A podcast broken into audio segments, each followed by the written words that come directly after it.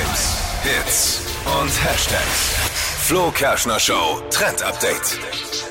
Hashtag Espresso Orange Juice. Ja, das Netz ist gerade voll damit. Gefühlt jeder trinkt das und manche lieben es und manche finden es auch super eklig auf TikTok. Sieht man gerade, wie es bewertet wird. Und das ist eigentlich heißer Es- Espresso gemischt mit frischem Orangensaft. Und das Ganze sieht aber eigentlich ganz cool aus. Es kommt immer in so ein Glas, wo man halt sehen kann, wie sich der Kaffee mit dem Orangensaft vermischt. Ah. Und ich habe es probiert und ich finde es ehrlich gesagt ganz geil. Ich dachte, es ist voll ekelhaft, aber es schmeckt ganz gut. Vor allem mit so kalten O-Saft, dann noch Eiswürfel mit dazu und dann ist es eigentlich ein richtig geiles äh, Sommergetränk. Ich sehe die Begeisterung.